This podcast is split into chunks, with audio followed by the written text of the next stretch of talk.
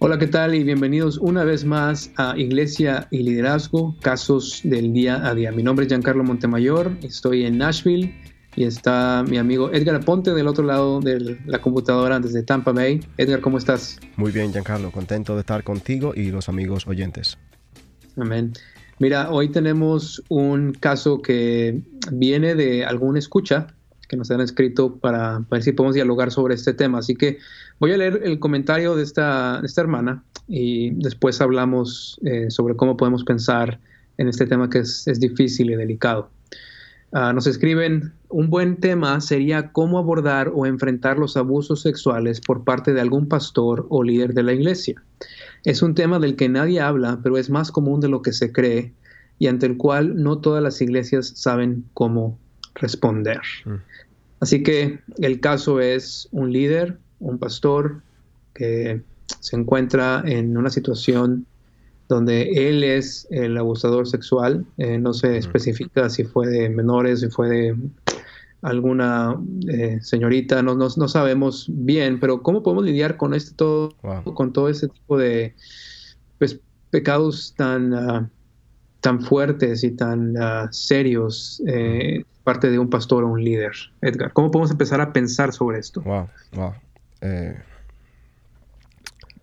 eh, solo el hecho de, escuchar eh, a ti leyendo el caso de la persona o el comentario, la solicitud, e, entristece mucho a uno. Un, un, poco diferente al formato que hemos estado siguiendo, donde vemos casos específicos. Aquí hay algo ya un poco más generalizado. No tenemos un caso donde podamos como tratar de responder y hacer reflexiones teológicas y después una conclusión, una recomendación. Aquí ya algo un poco más abierto. Para empezar, yo, tengo que decir que, que Dios odia el abuso. El Señor odia el abuso, eh, eh, incluyendo el abuso sexual. Eh, el abuso de autoridad de un líder es una herejía profana en nombre de Cristo.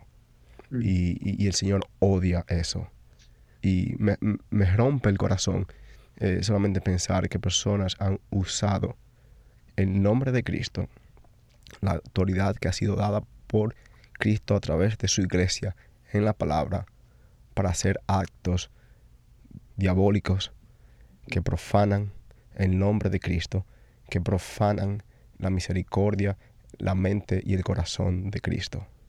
y lamentablemente eh, eh, no es un solo caso, sino en muchos casos que hemos visto. Y el, el diablo, el enemigo, Satanás, eh, en su deseo de destruir, de dañar, ha usado a personas que, que han abusado la confianza que ellos han recibido de jóvenes, hermanos, hermanas, en sus congregaciones. Y eso es algo que, profana, profana, profana e, el nombre santo de nuestro eh, Señor trino y verdadero. Ahora bien, yo entiendo que nosotros debemos eh, ser muy, muy fuerte en eso. No, no debe haber ninguna ambigüedad en cómo tratar eso.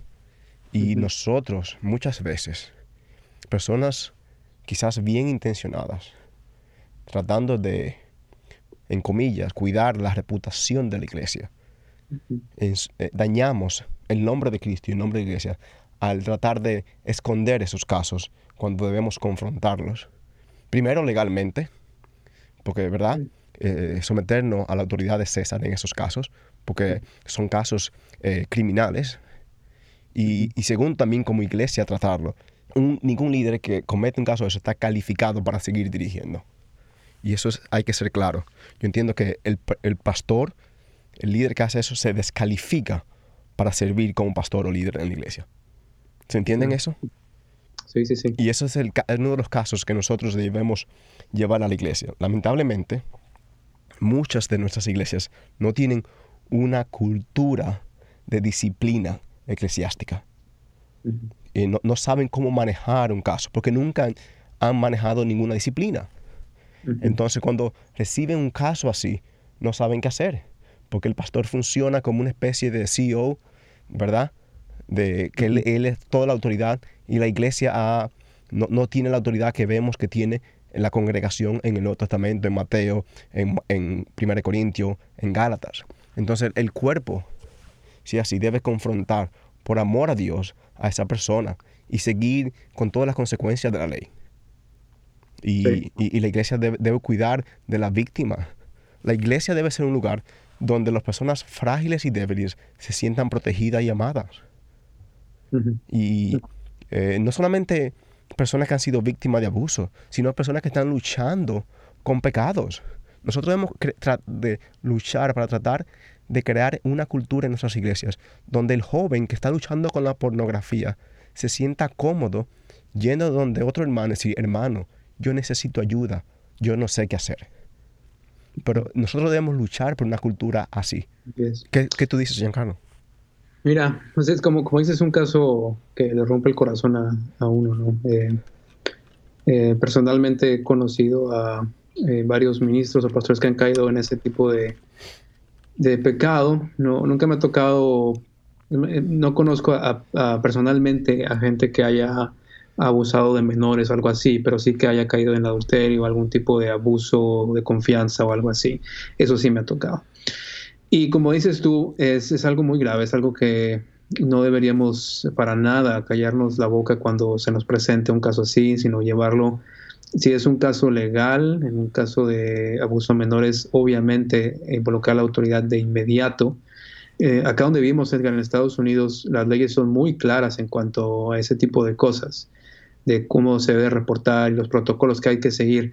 Tal vez no sea el caso así en, ah, en algunos países latinoamericanos, pero cuando es un caso legal siempre tenemos que involucrar a, César, como dices, al gobierno para que ellos tomen cartas también sobre el asunto en cuanto a lo legal. Ahora, en la parte espiritual que nos compete a nosotros en la iglesia, uno tiene que también tener eh, eh, mucho, mucho cuidado y tener eh, barreras de protección para los pastores mismos, porque los pastores son pecadores y son, ah, eh, son falibles. Y yo creo que como iglesia y como pastores mismos tenemos que ponernos eh, barreras de, de, protección. Es decir, si va a haber una sesión de consejería de un pastor con una señorita, que eso nunca, nunca estén solos, sino que vaya tal vez la pareja del pastor, la, esposa, o que vayan eh, dos o tres eh, hermanos, que haya testigos de, una vida limpia del pastor, ¿no? Que, no se, se, dé a ese tipo de situaciones y, y, claro, nunca exponiéndose a una situación en la cual pueda caer en, pecado. Exacto, sí, porque eh, a veces se piensa que los pastores eh, son, ah, no tienen ningún pecado. Y es cierto que son, deben ser, deben ser irreprensibles y eso quiere decir que ah, su carácter es consistente con su doctrina. Sin embargo, no quiere decir que nunca, o que, o que, son invencibles o que son sin ningún pecado. Por eso deben tener ellos barreras de protección a, a, sí mismos, a su matrimonio y ante la iglesia también, que no hagan nada que los ponga en una situación donde ellos sean tentados a, a pecado, ¿no? Uh, ahora, estamos hablando ya del otro lado, es decir, ya pasó, hay, hay un pastor, un líder que ha hecho esto, como tú dijiste, inmediatamente esa persona se descalifica a sí misma de pastorado. Uh, este, es algo que es sumamente grave y que probablemente jamás será restaurado al, pastorado, estoy diciendo que a la iglesia en sí, pero es algo que lo descalifica inmediatamente y también es algo que requiere mucho trabajo de consejería pastoral ah, con este hermano y con la persona que ha sido afectada también por el pecado de ella, ¿no? De, si, es, si es pastor casado con la misma familia, con la esposa, es algo que toma mucho tiempo y mucho mucho evangelio para que algo así pueda... Claro, y, la iglesia también no solamente debe de, expulsar a este pastor y seguir los canales eh, legales necesarios y, ¿verdad? y denunciarlo en la, en la iglesia, sino también la iglesia tiene que ser muy intencional en ministrar a, esta a la víctima, en cuidar, en que la víctima, porque muchas veces las víctimas se sienten, hay un sentido de culpa, de, de vergüenza, ¿verdad? Y la iglesia debe de cuidar y proteger eh, la víctima. Debe ser intencional en ministrándole a la víctima de, como un cuerpo. Porque, porque eh, muchas veces nos vamos al tema de, la acusación del pecado, como debemos hacerlo con, el líder, pero nos olvidamos de, amar y de proteger y de consolar a la persona que ha sido víctima de, un abuso. Y, y una, si una persona, a un líder hoy día, está luchando con una situación en la cual puede caer ese, corra, corra de la tentación y si es mm. necesario salga del ministerio. Porque el Señor nos dice, eh, si tu mano, de, ¿verdad? Como vemos en, Marcos y Mateo, si tu mano derecha o izquierda te hace pecar, sal y, ¿verdad? Córtala, ¿verdad? E, el Señor es muy fuerte aquellos líderes que hacen, son de tropiezo para pequeñas ovejas. Entonces, por, por, amor a Dios, por amor a usted mismo y a, la, y a otros, corra, evítese caer en ese tipo de tentación, no se exponga a ese tipo de tentaciones. Sí. Eh, Escritura nos dice, el que piensa estar firme, mire que no caiga. Y eso aplica en gran mayoría a los pastores, porque si hay gente que pudiera apreciarse como fuerte espiritualmente en la iglesia, son los pastores y los líderes, ¿no? y creo que nosotros como líderes y pastores de iglesia debemos tener bien claro que uno debe vivir humildemente delante del Señor y arrodillarse y pedir su gracia cada día para poder eh, llevar a cabo esa tarea que es de tanta responsabilidad para cada uno de nosotros. Claro. Y me gusta lo que dijiste tú, es decir, si, si, si tú ves que tienes una tentación a, ese tipo de, pecado y no ves cómo, es decir, que piensas que puedes caer pronto, es, es mejor, como, como decías tú, Edgar, mejor salir del ministerio, y, por, tu, por tu propia alma y por la de tu familia, el cuidar de ellos. la iglesia puede tener otro pastor, pero tu familia no va a tener otro, otro padre, otro esposo. Y es, es mejor proteger tu propia familia, tu alma y ser sanado ah, antes de, caer en algo. Y, las ovejas que, esas que puedan ser víctimas, eh, que, por la cual Cristo murió y a la cual es, Él ama. y, y otra, otra, otro punto, Giancarlo, yo recuerdo un caso eh, cuando nosotros vivíamos, y, ahí, fue donde nos conocimos, y, fuimos miembros de la misma iglesia en, la ciudad de, Louisville, en el estado de Kentucky, cuando fuimos al seminario. Yo conozco un caso, nosotros tenemos un, grupo de, pequeño, ¿verdad? De, célula, le llaman en algunos lugares, en nuestro, hogar, de los hermanos de la iglesia. Nos reuníamos una vez a la semana. Después de un año de reunirnos, y era un grupo diverso, teníamos a otras parejas en mi casa, a algunos eh, hermanos solteros, un hermano, de, después de un año de reunirnos, me dice, mira, yo quiero confesarte y decirte algo. Y, él me dijo a mí, ¿yo qué? Y, y, él me confesó que él tenía un problema, una adicción a, la pornografía. Y, cuando después yo comencé a reunirme con él, yo, y conocer de trasfondo y de, y de manejar el tema y de quitar las tentaciones que, a las cuales estaba él, expuesto, él me confesó. Yo digo, ¿por qué tú duraste un año para decirme eso? Dice, bueno, porque yo tenía que, yo no confío en la autoridad. Eh, y yo, después de un año, yo te conozco y siento cómodo confesando esto a ti. Porque yo cuando tenía unos ocho años fui abusado en una iglesia. Y, eso me rompió el corazón. Eh, y, eso tuvo impacto en la vida de esa persona. Y eso lo, llevó a él, ¿verdad? Es, ese abuso a convertirse él también después en un en partícipe de muchas de esas cosas. y, eso rompe el corazón de uno. Y, yo le digo a personas así, quizás algunos de ustedes fueron abusados en una iglesia, pero yo le quiero decir que Cristo va a usar el cuerpo, su iglesia, para restaurarnos y alentarlos a ustedes. E, el hecho de que una persona fue víctima de abuso en una iglesia, donde, de una persona que fue perversa, que, abusó la confianza y la autoridad que ha recibido. Eso no significa que usted puede eh, seguir y crecer al margen de un cuerpo local. No abandone la iglesia de un todo. Quizás esa iglesia local, pero busque una iglesia donde usted pueda crecer y ser sanado y en, el amor de Cristo y en el Evangelio de Cristo. ¿Se entiende eso? Sí, sí, entiendo. Y es, casos así difíciles que uno a veces no quiere tocar, ¿verdad? Porque es, ah, es tan complejo, tan, tan difícil y tan doloroso hablar de, casos verídicos que conocemos donde ha sucedido algo así. Pero es necesario porque esto nos, nos debe dar, yo creo que dos respuestas. Uno es a temor, temor de, como decía, el que piense estar firme, mire que no caiga. Y, creo que a, líderes y pastores nos debe dar eh, sobriedad y temor delante del Señor.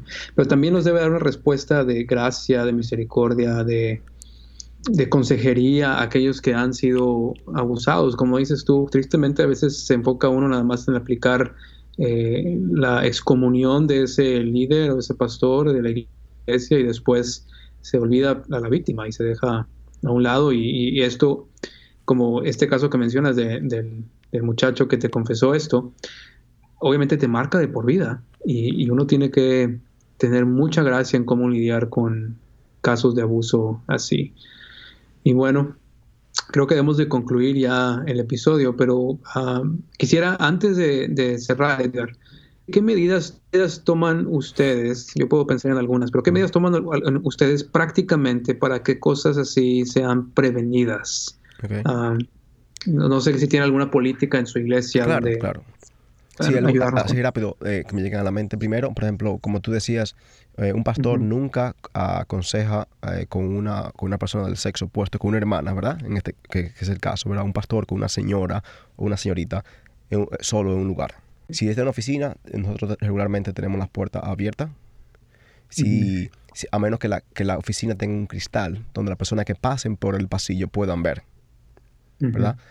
si hay un asunto ya de discreción, eh, donde no, donde en un caso muy sensible se invita a una hermana eh, mayor, madura, que participe de esa consejería con esa hermana.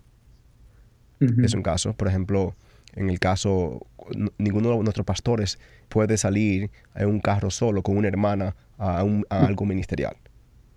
¿Verdad? Sí. Eh, casos así me llegan a la mente, quizás sean similares a los que ustedes tengan. ¿Cuáles son ustedes? no, no dan malos entendidos en ese aspecto. Mira, yo estaba pensando en el área de prevención, sobre todo de, abuso a, los menores. Tenemos eh, varias reglas que sí son, uh, que vale la pena mencionar. Por ejemplo, si una persona en la iglesia eh, quiere servir con el grupo de niños, para, como maestro dominical o cuidado de niños, acá en Estados Unidos hay lo que se llama el background check, que es un Aquí lo hacemos para toda persona, sea hombre o mujer que quiera servir en el área de niños. Antecedentes penales, este, si es un ofensor sexual, marcado por, por el, gobierno, cosas así. Eso obviamente sale en ese, en ese chequeo. En ese reporte policial, claro. No sé si eso exista en otros países, pero si están aquí en Estados Unidos, eso es indispensable. Y, y, tenemos, tenemos, también que tener ah, referencias de otros que conozcan a esta persona. Por ejemplo, nadie puede servir en nuestra iglesia con los niños uh, si no lleva por lo menos un año en la iglesia, para que la gente lo conozca y se, se dé a probar su carácter, ¿no? no, no es alguien nuevo que quiere servir, pues eso es mucho más peligroso. Claro.